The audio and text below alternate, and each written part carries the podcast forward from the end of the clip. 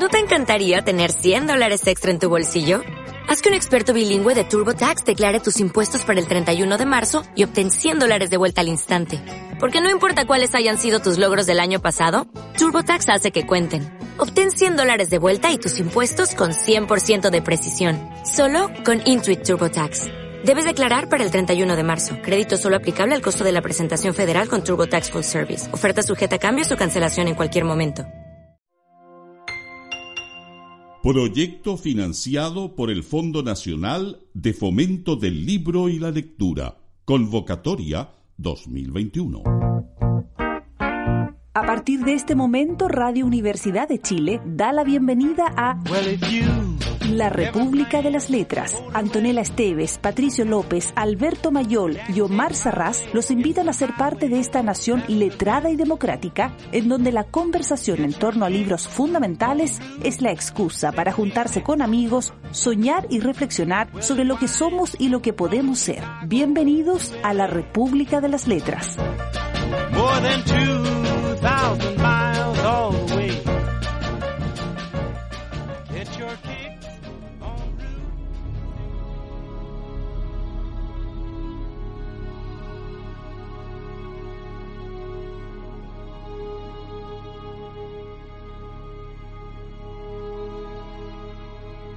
Cuando ibas a comprar algo debías llevar esos billetes de papel, aunque cuando yo tenía 9 o 10 años la mayoría de la gente usaba tarjetas de plástico.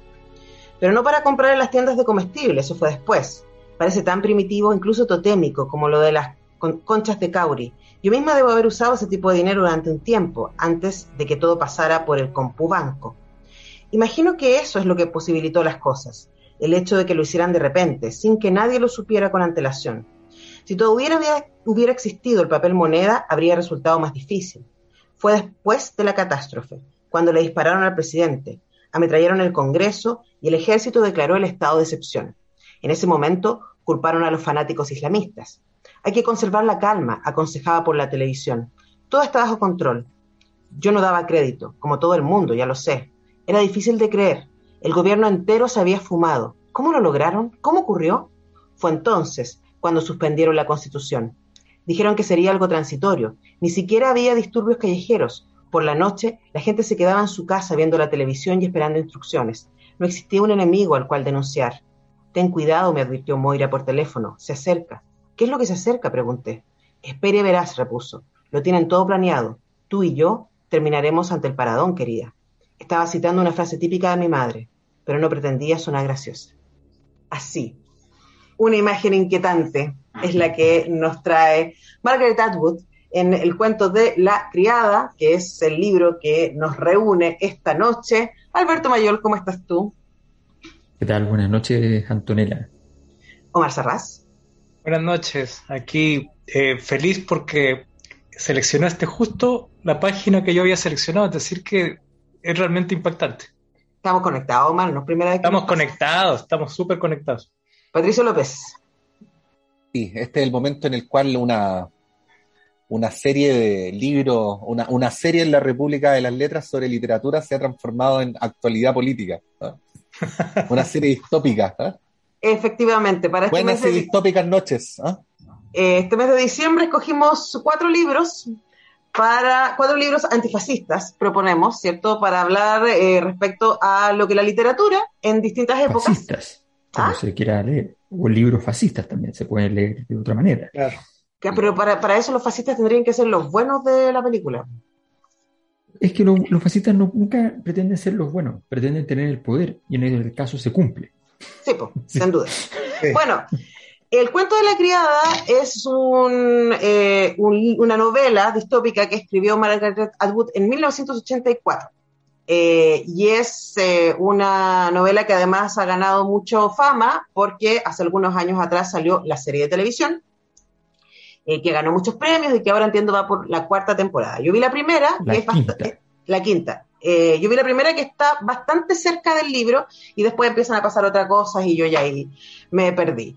Eh, en resumen muy básico, es una novela que plantea eh, la idea de que en Estados Unidos llega un gobierno de ultraconservador que lo que hace es dividir la sociedad en castas y a las mujeres según roles Eh, quien cuenta este cuento es una criada, que son las mujeres fértiles en medio de una sociedad que tiene problemas eh, graves de fertilidad, eh, que son entregadas a las familias poderosas para servir de vientre y asegurar entonces la, la, descendencia de los poderosos. Las mujeres que se niegan son enviadas a especies de campos de concentración y las mujeres que no pueden tener hijos pueden tener la posibilidad de ser mujeres que se dedican a los servicios de limpieza y otras cosas. Ese es el resumen de la cuestión muy básicamente. Alberto Mayor, partamos.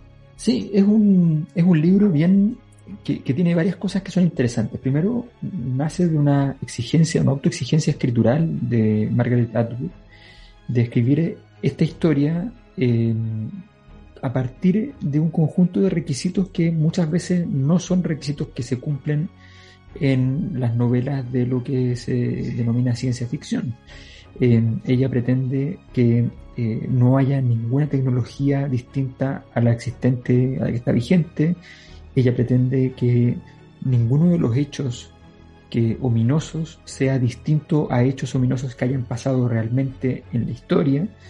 Es decir, se pone un conjunto de, de criterios realistas. La idea es que y por supuesto tiene un elemento que es lo más complejo de aceptar para efectos de, sobre todo el público norteamericano, que es asumir que al gobierno de Estados Unidos ha llegado vía golpe de Estado un poder autoritario eh, que, se, que se hace cargo de, del país. Bueno, eso era más distópico y más improbable antes que probablemente después de la era Trump, eh, esa fantasía probablemente ganó un par de, un par de puntos en la encuesta. Eh, pero es un, es un, cuento bien sofisticado en términos de construcción, muy bien escrito, muy, muy bien escrito, eh, con mucha vinculación con la tradición escritural, con la Biblia, con, con la literatura infantil, incluso, ella también lo explica adecuadamente, y, y, con cierta capacidad de elegantemente desacralizar, se mete de hecho en, un lío con Harvard, que no le gustó aparecer en, en el libro de esa manera, eh, pero desacralizar los lugares, los momentos, de una manera muy, muy colateral en todo caso. La verdad es que es absurdo enojarse porque no, tiene ningún sentido, pero, pero efectivamente ella va desacralizando elementos fundamentales de el valor de los países, del valor de la democracia, y eso nos permite entrar íntimamente en la, en la dictadura de una manera sencilla, tranquila, tanática, mortuoria, pero cómoda en cierto modo, hasta que se vuelve las cosas más ominosas.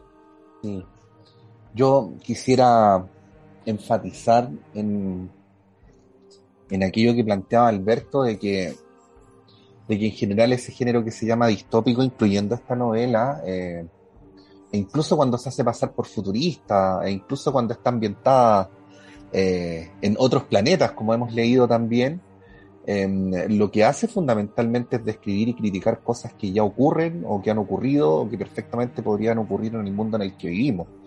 Eh, yo no sé si entendí bien la ironía, la ironía de Alberto cuando se refería a los fascistas, pero eh, el, el problema es que nosotros nos movemos en circunstancias por lo general o en vínculos tales que cuando leemos novelas como El cuento de la criada decimos, ¿cómo, cómo puede ser que haya sociedades así? ¿no? Y por eso se le llama distópicos, como contrario de utópico.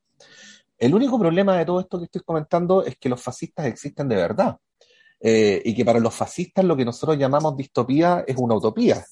Eh, y de hecho, y de hecho se ha concretado muchas veces en la historia de la humanidad y podría seguir concretándose, para decirlo bien directamente, en Chile a partir de marzo del próximo año.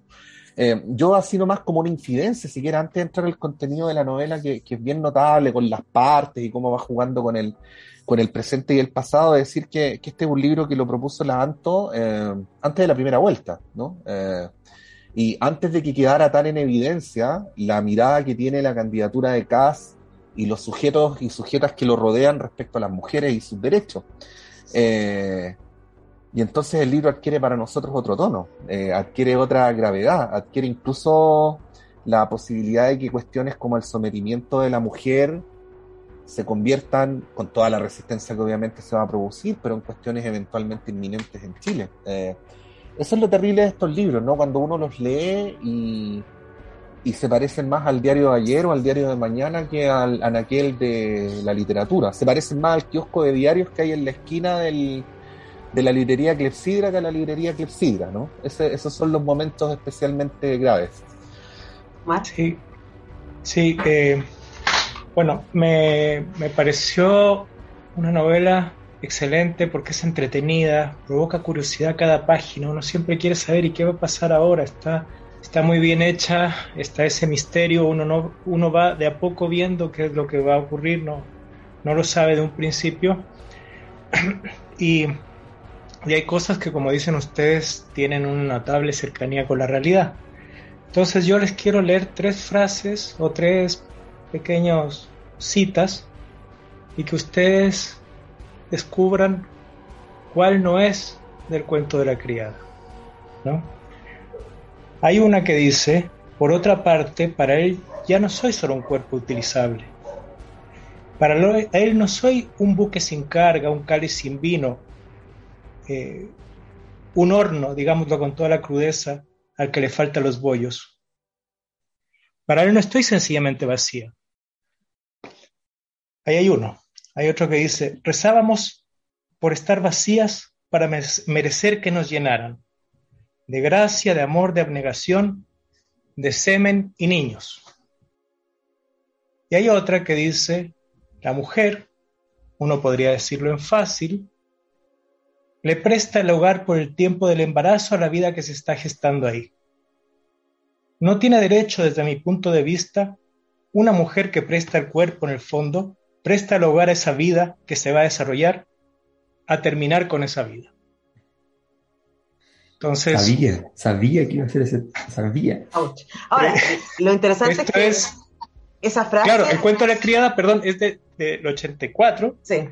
Y, esta, y, una de estas tres frases del 14 de marzo de 2012. del 2012. y, y, sabéis qué es lo peor, Omar Sarras? Es que esta semana se produjeron varias frases de, este, de ese mismo estilo. Eh, a propósito de, la discusión sobre el aborto en, en el Parlamento. Así que es tremendamente inquietante. Eh, ustedes quién, quién fue, quién lo dijo, cuál era la frase. no, no No te sabría decir. Queremos pensar que son todas ficción. Sí, prestar el cuerpo, no sé, era, era algo que me recuerdo. Y, sale varias veces prestar el cuerpo en, en, el, en el cuento de la criada. A mí me pasó lo mismo, me recordó mucho a, a un apellido noble en, forma de una innoble. Tal cual. Bueno. ¿vamos con la música? ¿Alguien quiere partir? ¿Es, ¿Es posible la música todavía? Es una pregunta. Estamos escuchando la, música incidental de la serie El cuento de la criada, así que puede inspirar cosas terribles y bueno.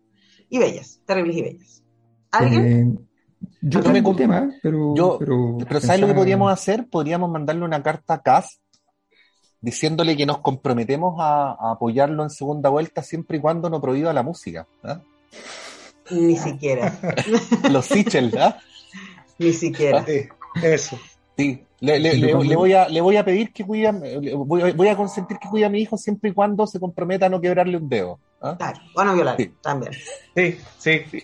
Alberto Mayor. Yo, eh, yo creo, pensé harto dónde, dónde enfocar el tema porque es difícil, por el tono del, personaje principal, saber cómo abordarlo, si como por el lado del, dolor o por el lado de la rebeldía o por el lado del sometimiento. Es difícil esa, esa, estructura. Em, entonces, de alguna manera sentí que lo que había en la energía de, esa voz de, es eh, el renegar de ese orden que a veces incluye cualquiera de estas conductas, pero, o este espíritu, pero, pero es eso. Entonces eh, fui a buscar y encontré eh, una canción bastante buena de Rosalía que se llama Reniego.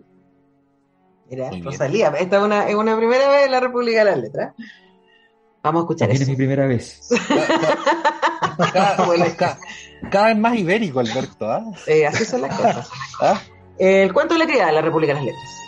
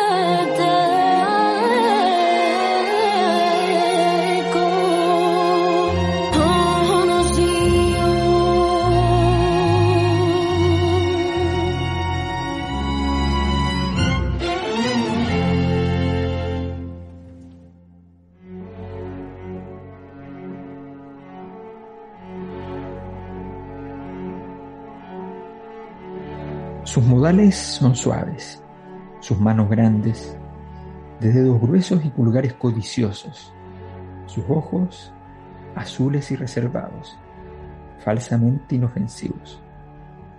Nos repasa con la mirada como si hiciera el inventario. Una mujer de rojo, arrodillada, una de azul, sentada, dos de verde, de pie, un hombre solo, de rostro delgado al fondo.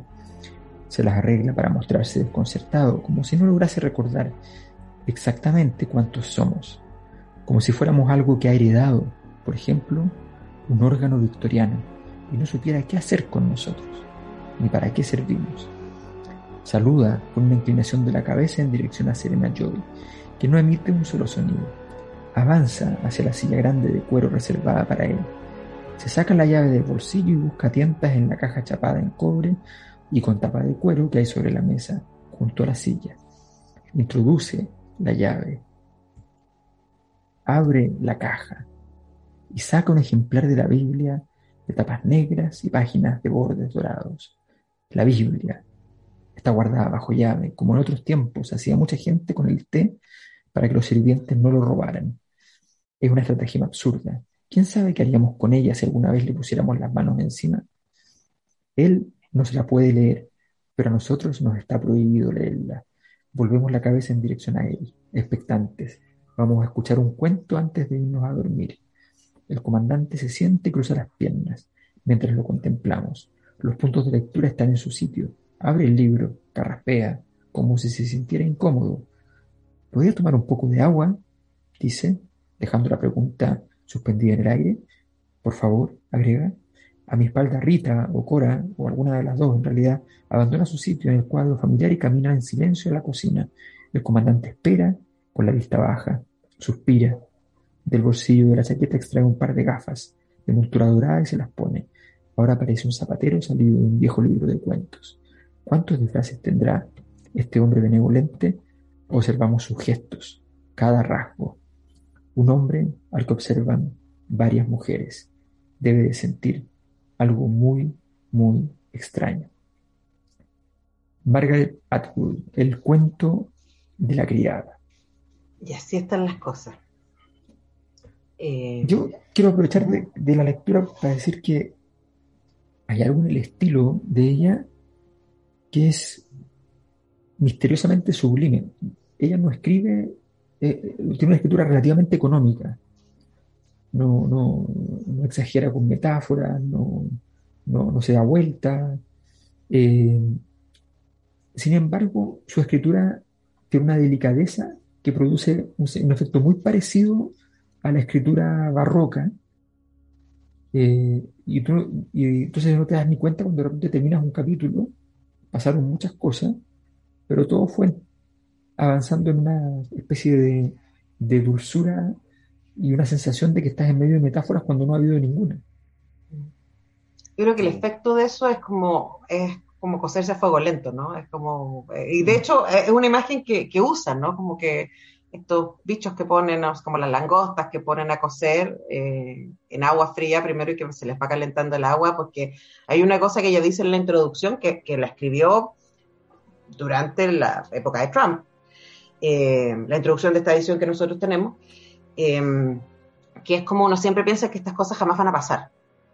Mm. Eh, y, de hecho a mí me pasa, yo cuando leí este libro, eh, años A, eh, dije, pues sea, como que terrible sería una sociedad así, y luego uno lee, bueno, lo que tú acabas de leer, Alberto, o, la entrevista esta del 2017 de la esposa de Cast, y uno dice que fuerte, que existen familias y existen sociedades en donde la mujer existe para em, procrear y, nada más.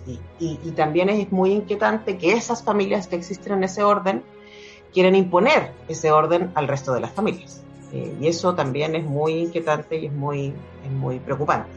Mm. Lo que, lo que decía Alberto sobre la escritura, a mí me parece que esta curiosidad que provoca es porque siempre hay, lo que noté es una tensión en los diálogos, las situaciones, permanentemente hay un, peligro o una situación que no está resuelta, donde no hay un control.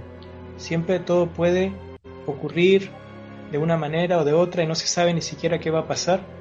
Y esa tensión es, bueno, probablemente la tensión en la que nosotros nos movemos en este momento, que nos hace saber también que a nivel social todo se puede perder en un momento. Yo me acordaba de algo que contaba Hassan Akram hace unos días, cuando decía que el régimen eh, en Afganistán, el régimen socialista, que había sido un régimen antes de que entrara la Unión Soviética, era un régimen donde las mujeres tenían libertades, usaban faldas cortas, estudiaban, trabajaban, fumaban, no usaban ninguna cosa religiosa. Y de repente llega el talibán, con apoyo de Estados Unidos, que ahora lo es como que se sorprendiera, y todo eso que fue una sociedad liberal es imposible incluso de imaginar. Entonces nosotros estamos tan acostumbrados a una serie de cosas que pensamos que no puede ocurrir, pero la democracia todo se juega día a día y todo puede perderse en un instante o en una elección. Entonces, eso es lo que yo veía en esta, en esta novela. Todo puede ocurrir de un momento a otro y y bueno, eh, ocurre lo peor, pero lo peor no es lo más improbable. Eso, eso es lo tremendo, que lo peor no es la posibilidad menor. O sea, lo hemos visto en Brasil, en Estados Unidos y en tantas partes. Ahora, el detonante siempre es el mismo, ¿no? Eh, la lectura que yo hice al principio hablan del asesinato del presidente, ¿cierto? Eh, de un acto terrorista contra el Congreso, ¿cierto? Entonces, como la, la construcción de un temor que em, requiere entonces eh, mano dura, ¿no? Frente a eso y, control. Y eso es súper inquietante. Además, claro, la doctrina del shock eh, y la instalación del miedo como em, lógicas que llaman, o sea, la, la, discusión entre seguridad y libertad, ¿no? Y a mí me llama mucho la atención, y ahí lo pongo a disposición de ustedes también, que en ambos casos, eh, en la ficción de el diario La Criada y en la campaña que estamos viviendo en este Chile 2021, eh, los ultraconservadores usan la palabra libertad de manera constante. Eh, y en el libro se dice, bueno, ahora las mujeres tienen libertad, antes las mujeres eran acosadas, no podían salir a las calles, ¿cierto? Como dijo alguien por ahí, les daba miedo que salir a correr en el parque porque se las podían violar los migrantes. Eh, eh, es súper interesante esa construcción y, solo quiero instalar algo más de que leí en un libro de, de Lina Merván en la semana, que es la idea de que antes de que la violencia se haga presente, en lo físico se hace presente en el discurso. Y, eso me parece que es lo que estamos viendo, ¿no? Hay en este libro una, delicadeza que yo creo que nos aterriza directamente ¿ah? cuando, cuando Alberto se refería a esta manera de redactar diáfana, que a uno siempre le queda la duda de cuánto mérito le debemos al original y cuánto a la traducción, y seguramente siempre ahí hay méritos compartidos, eh, porque un libro que efectivamente han tomado Alberto no hace alarde para decir lo que dice, carece de eslóganes, describe.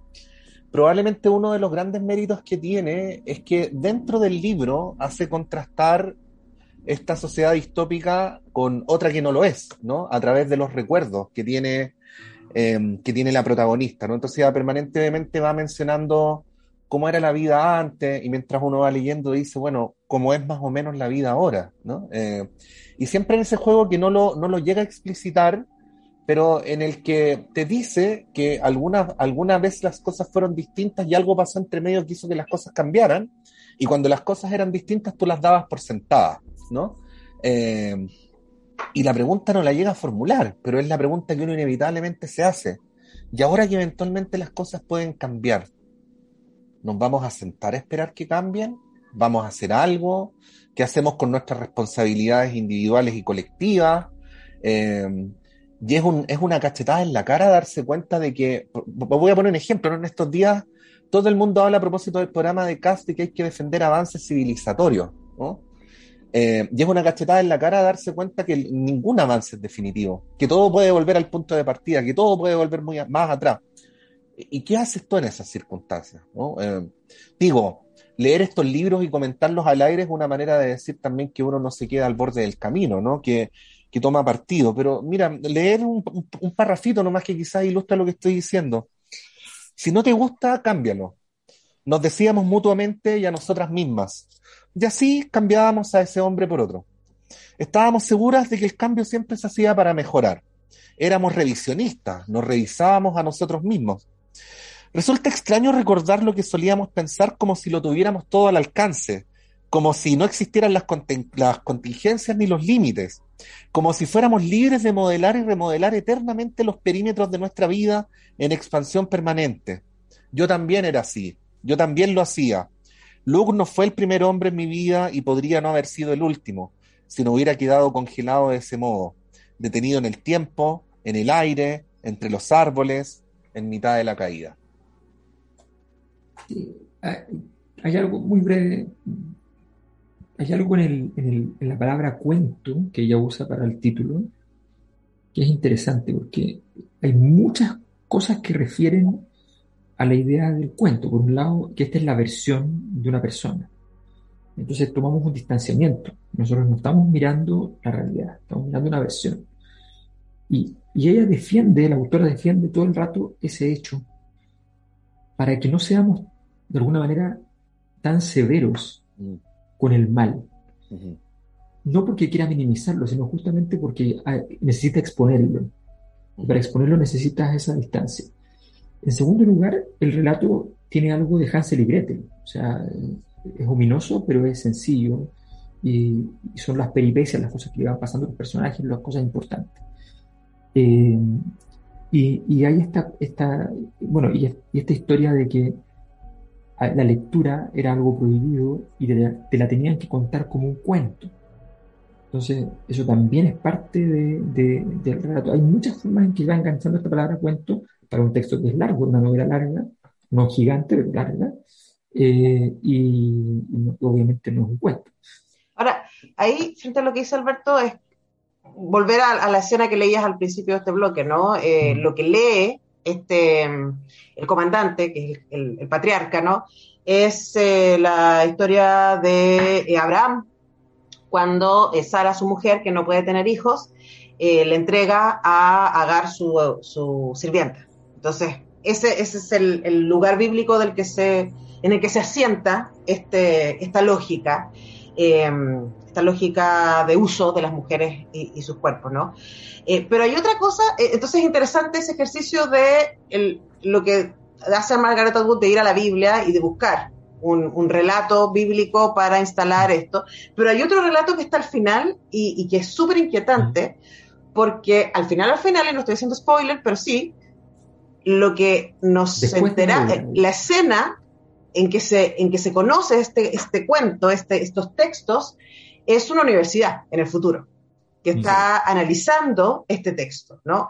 Y es súper jugado lo que hace Margaret Atwood porque normalmente, y pienso por ejemplo en el gabinete del doctor Caligari, ¿no? Que, es, un, cuento terrible también, eh, de, los años 20, una película en donde era tan fuerte lo que se estaba contando, en el contexto además de, de las entreguerras y del advenimiento también del fascismo, mira, eh, que eh, la UFA exigió que se le pusiera un final a la película que eh, explicara que todo lo que vimos fue la alucinación de un loco.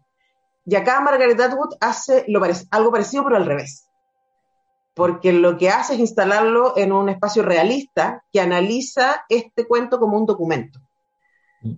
Y eso es súper inquietante. Genial.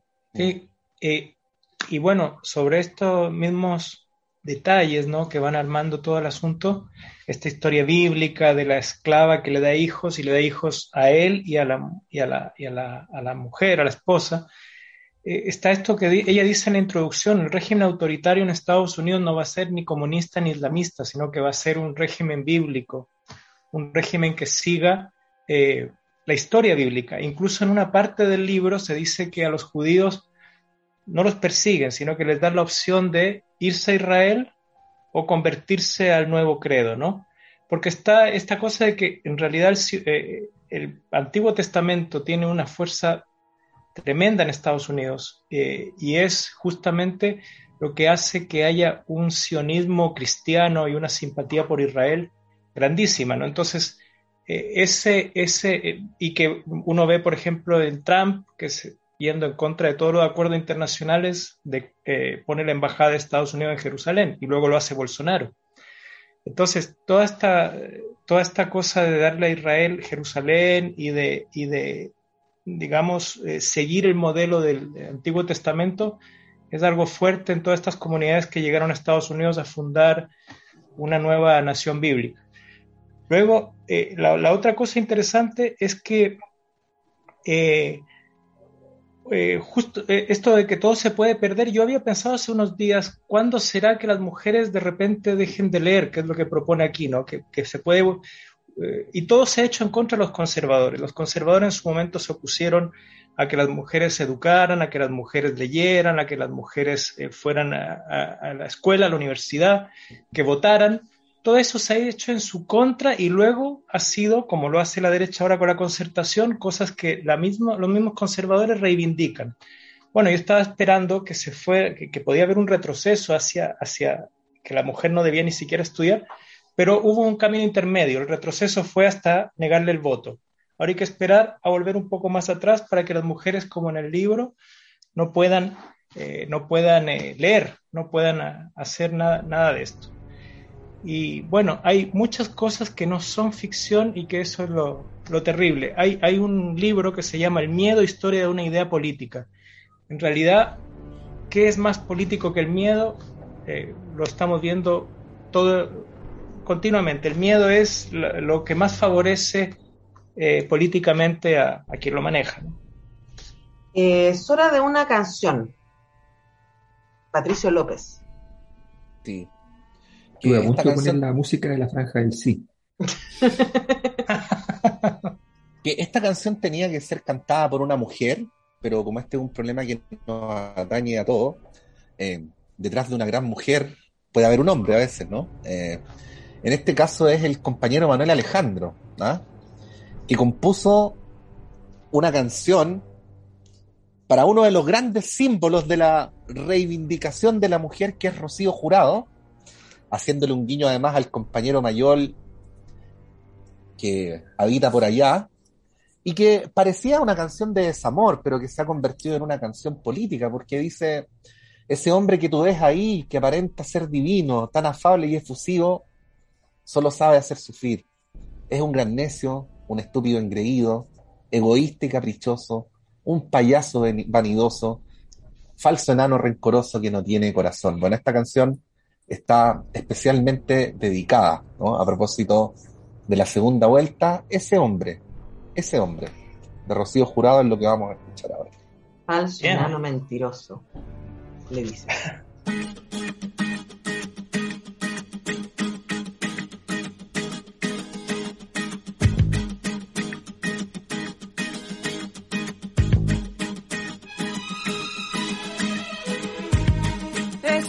que tú ves allí, que parece tan galante, tan atento y arrogante, lo conozco como a mí.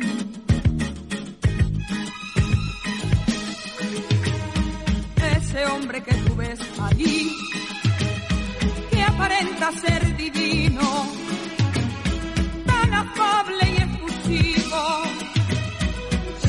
solo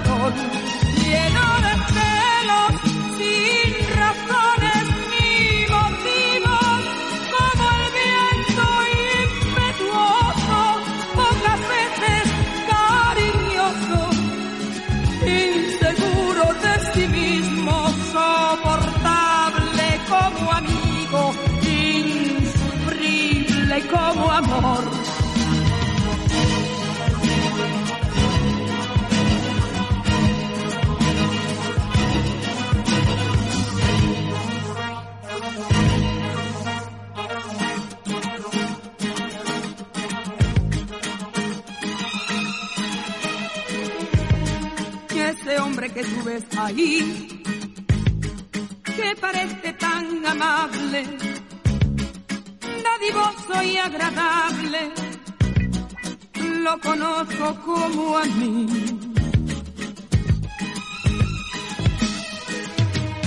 Ese hombre que tú ves ahí, que parece tan seguro de pisar bien por el mundo solo sabe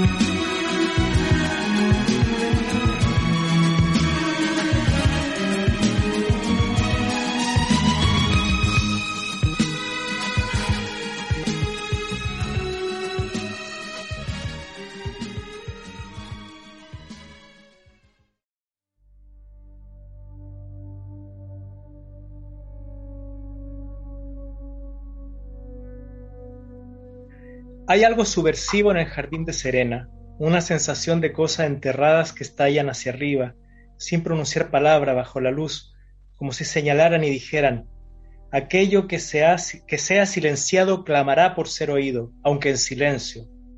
Un jardín de Tennyson, perfumado, lánguido, el retorno de la palabra desvanecimiento. La luz del sol se derrama sobre él, es verdad, pero el calor brota de las flores mismas, se puede sentir. Es como sostener la mano un centímetro por encima de un brazo o de un hombro. Emite calor y también lo recibe.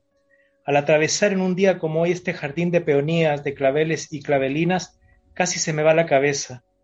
El sauce luce un follaje abundante y contribuye sin remedio con su insinuante susurro. Cita, dice, terrazas. Los silbidos recorren mi columna vertebral igual que un escalofrío producido por la fiebre. El vestido de verano me roza la piel de los muslos. La hierba crece bajo mis pies y con el rabillo del ojo veo que algo se mueve entre las ramas plumas, un revoloteo, graciosos sonidos, el árbol convertido en pájaro, la metamorfosis se desboca, ahora son posibles las diosas y el deseo satura el aire. Incluso los ladrillos de la casa se ablandan y se vuelven táctiles. Si me apoyo contra ellos, quedarán calientes y flexibles. Es sorprendente lo que es capaz de hacer una negación. ¿Acaso el hecho de, ver mi tobillo ayer en el puesto de control, cuando dejé caer mi pase para que él lo cogiera, hizo que se mareara y desvaneciese? Nada de pañuelos ni de abanicos, uso lo que tengo a mano. El invierno no es tan peligroso. Necesito la insensibilidad, el frío, la rigidez. No esta pesadez, como si yo fuera un melón sobre un tallo, esta madurez líquida. Cuento de la criada Margaret Atwood. Yo voy a agarrar el vuelito y voy a leer otra cosa que, quiero instalar. Dele. dice él. Les hemos dado más de lo que les hemos quitado, dijo el comandante. Piensa en los problemas que tenían antes. ¿Acaso no recuerdan los bares para solteros, la indignidad de las citas a ciegas en el instituto o la universidad, el mercado de la carne? ¿No recuerdas la enorme diferencia entre las que conseguían fácilmente un hombre y las que no? Algunas llegaban a la desesperación, se morían de hambre para adelgazar, se llenaban los pechos de silicona, se hacían recortar la nariz. Piensa en la miseria humana. Movió la mano en dirección a las estanterías de revistas antiguas. Siempre se estaban quejando. Problemas por esto, problemas por aquello. Recuerda los anuncios de la columna de contactos. Mujer alegre y atractiva, 35 años. En cambio, así todas consiguen un hombre, sin excluir a ninguna. Y luego, si llegaban a casarse, las abandonaban con un niño, dos niños, su marido se hartaban y se marchaban, desaparecían y ellas tenían que vivir de la asistencia social. O de lo contrario, se quedaba y las golpeaba. O si tenían trabajo, debían dejar a los niños en la guardería o al cuidado de alguna mujer cruel e ignorante y tenían que pagarlo de su bolsillo, con sus sueldos miserables. Como la única medida del valor de cada uno era el dinero, las madres no obtenían ningún respeto. No me extraña que renunciaran a todo el asunto. De este modo están protegidas, pueden cumplir con su destino biológico en paz. Cuentan con apoyo y estímulo. Ahora dime, eres una persona inteligente, me gustaría saber lo que piensas. ¿Qué es lo que pasamos por alto? El amor, afirmé. ¿El amor? se extrañó el comandante. ¿Qué clase de amor? Enamorarse, repuse. Me miró de un modo franco e infantil. Oh, sí, dijo, he leído las revistas, es lo que ellas fomentaban, ¿verdad? Pero fíjate en la estadística, querida. ¿Valía realmente la pena enamorarse? Los matrimonios concertados funcionan igual de bien como mínimo, si no mejor. Ahí tení. Y eso que el comandante no llegó a conocer Tinder. ¿Se acuerdan, ¿Se acuerdan cómo era la vida antes cuando ustedes tomaban sus propias decisiones? Era mucho peor que ahora. Que nosotros las tomamos por ustedes. ¿Mm? Qué maravilla. que, todas, esas, todas esas cosas, que, ojo, lo interesante es justamente darle verosimilitud a esas cosas porque funcionan. O sea, gran parte de, lo de la discusión actual, lo interesante de la discusión actual, yo estoy medio convencido de que, de que hay que tener un... El, temor actual es una cosa media acotada, en el sentido de que efectivamente podría ocurrir en un tiempo breve una estupidez intensa y breve. Eh, pero, pero no es algo muy, muy viable. Sin embargo, eh, lo interesante es que eso sí es visible ya hoy, es que efectivamente bajo ciertas condiciones los seres humanos, las sociedades, estamos perfectamente disponibles para eh, destruir todo aquello que nos conviene. Eh, a veces por una, por una ofensa, a veces por, por una sensación de, de, aburrimiento existencial, eh, por, naderías en el fondo. y eso es, y a veces eso es colectivo y eso puede generar tragedias impresionantes que después la gente dice, pero ¿cómo se llegó a esto? Bueno, así se llegó. Se llegó por comodidad, pensaría yo, ¿no? Eh, estoy pensando en una frase de Martin Luther King que decía, nada más peligroso que la ignorancia concienzuda. Em, y a mí me pasa, no sé si a ustedes les pasa, yo igual estoy muy impactada con, con la mutación de la derecha progresista eh, y, la pérdida de valores, o no, no sé si la pérdida de valores, es como la, el abrazo a los valores anteriores que ellos habían renegado, eh, porque lo que a mí me impacta el cuento de la criada es como, ¿dónde están los líderes? ¿Dónde están los opositores? ¿Dónde está la otra gente? Eh, y los hay, sabemos, aquí hay, hay, una clandestinidad, hay gente que se organiza, etcétera, pero, pero es como, mientras esto pasaba, cuando se instaló este orden, que es relativamente nuevo, ya dice fue hace unos años atrás, eh, ¿dónde estaba la gente que tenía que decir eso no puede pasar? Mm. Claro, claro. Y bueno, hay que recordar la emoción de la gente al ir a la guerra, a la Primera Guerra Mundial. Está esa novela Sin Novedad en el Frente, donde todo el curso se va a inscribir voluntariamente, un curso de alumnos alemanes para irse a la Primera Guerra, y de ellos, si sobreviven tres, es mucho, alentados por su profesor. El aburrimiento y esta cosa de, de un cambio que se vuelve colectivo, se vuelve festivo, entonces el aburrimiento es peligroso eh, el, querer tener un protagonismo de la manera que sea. Luego, seguridad versus libertad. ¿Cuánta gente te dice, sí, estoy renunciando a mi libertad, pero, pero tengo más seguridad? Y, es como que estuvieran conformes con esa transacción. Lo que tú mm. decías, Antonella, se habla de, del lado de los que restringen las libertades todo el tiempo de libertad, pero en realidad lo que hacen es lo contrario y, y hay mucha gente que lo acepta por, por seguridad, Y, esto que, decían de los sensores, la gente que, puede velar por nosotros, el otro día me contaban que una autoridad en, el, una universidad, la Universidad de los Andes, había dicho que no debía haber Nietzsche en la biblioteca, porque él cuando lo leyó le hizo muy mal y eso no era bueno para los jóvenes. Entonces decía, ¿cómo es posible que esta persona puede decir lo que es bueno y lo que es malo. Y, eso es justamente lo que se hace cuando se va a subvencionar a mujeres casadas en lugar de mujeres que no son casadas o cosas de ese tipo.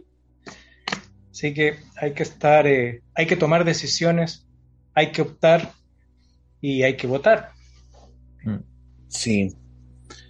El... Claro, ahora, ahora aparecen todas las preguntas de cómo llegamos hasta acá, ¿no? Pero pero las sociedades a veces toman esas decisiones. Yo pienso que probablemente el mayor riesgo no, no radique en la próxima elección, que sigo teniendo optimismo de que va a resultar de una manera, ya que se puso de moda la palabra en la política chilena, civilizatoria, como defender lo básico. Eh, pero es una, es una idea que queda instalada, ¿no? Y vamos a tener durante el próximo año durante los próximos años un grupo de parlamentarios, un tipo que va a ser el líder de una oposición, y este es un problema mundial.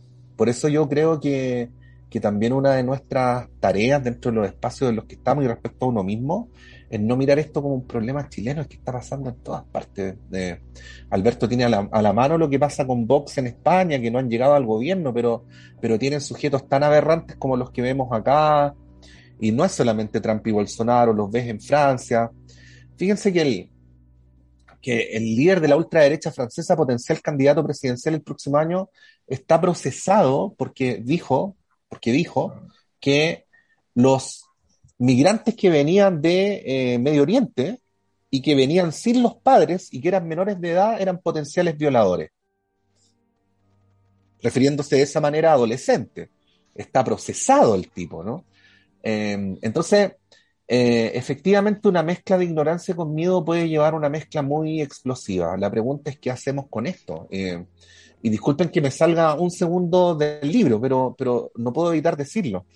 Em, ¿Cuál es el rol de las fuerzas autodenominadas progresistas cuando, cuando viven en una estratosfera que no tiene nada que ver con la vida cotidiana de la gente? Yo creo que ahí es donde está, donde está radicada buena parte del, del problema, porque cómo, cómo, cómo va a llegar a ser que, yo lo, lo decía en un audio que les mandé el otro día, cómo va a llegar a ser que, que la ultraderecha gane en 42 de, de las 50 comunas más pobres de Chile?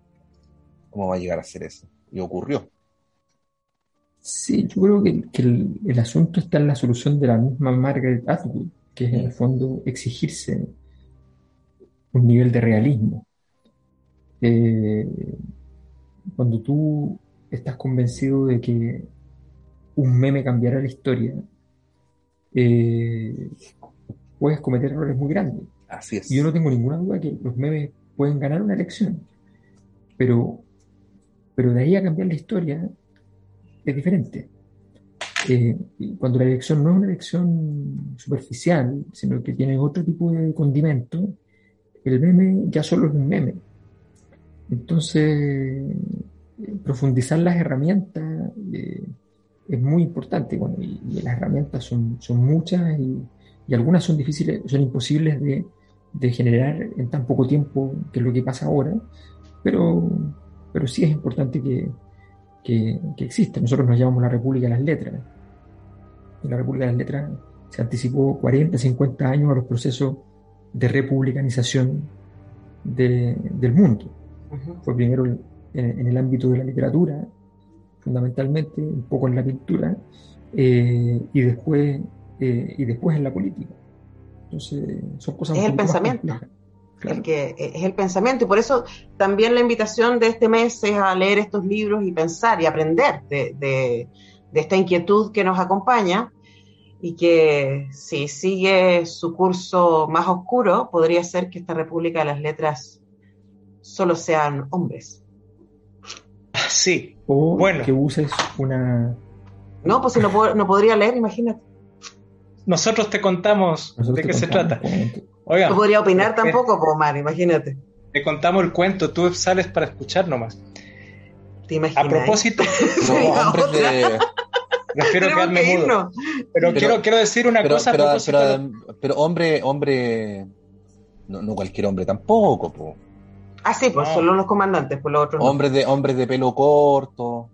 Pero, Pato, quiero recordar una cosa. Tú hablaste de alguien en Europa que decía eso a los migrantes. Yo quiero recordar que el subsecretario Rosende, en el primer gobierno Bachelet, dijo que los mapuches eh, usaban en las comunidades a sus hijos como escudos Ujú. humanos cuando iba la policía a reprimir. O sea, No, aquí no se es dicen- solo aquí. cosas atroces y no pasa nada. Pero No pasa nada. Por eso hay que pensarlo, hay que visibilizarlo, hay que dejar de normalizarlo y hay que irse. Sí, y quiero, quiero mandarle un saludo a Soledad Alvear, que fue la primi- primera ministra de la mujer de la historia de Chile, ¿no? Que, que llamó a votar nulo en segunda vuelta. ¿no? Eh, Ah, sí, Ahí. Bueno, con eso nos vamos. sí. Que estén muy bien. Buenas noches. un abrazo. ¡Ánimo!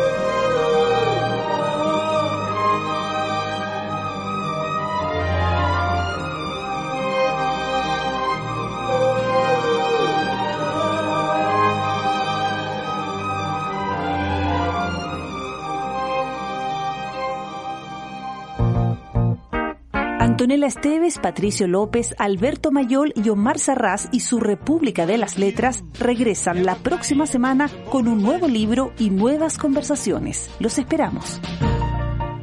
Proyecto financiado por el Fondo Nacional de Fomento del Libro y la Lectura. Convocatoria 2021. Purchase new wiper blades from O'Reilly Auto Parts today and we'll install them for free. See better and drive safer with O'Reilly Auto Parts. Oh, oh, oh, O'Reilly Auto Parts.